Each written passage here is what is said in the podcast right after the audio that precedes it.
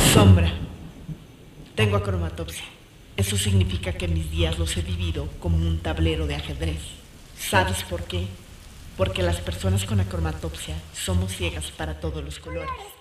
Y como somos altamente sensibles a la luz, eso significa que nuestro mundo es muy borroso. Por lo tanto, la sombra es nuestro refugio. A pesar de que la vida con acromatopsia podría parecer difícil porque la luz nos llega a cegar, en la sombra somos capaces de percibir los matices. Podríamos ser la clase de personas que ven más allá de lo que ven, porque al ser nuestra realidad más borrosa, nuestra interpretación del mundo es más sensible. Tu botón de las sombras y las líneas que tú marcas como barreras, para mí, se funden, como se funde el cobre y el estaño para formar las pieles bronceadas. La luz y la sombra, toda su luz y todas sus sombras. Te invito un segundo a pasar por mi mundo. Por la mañana, da igual la taza que elija.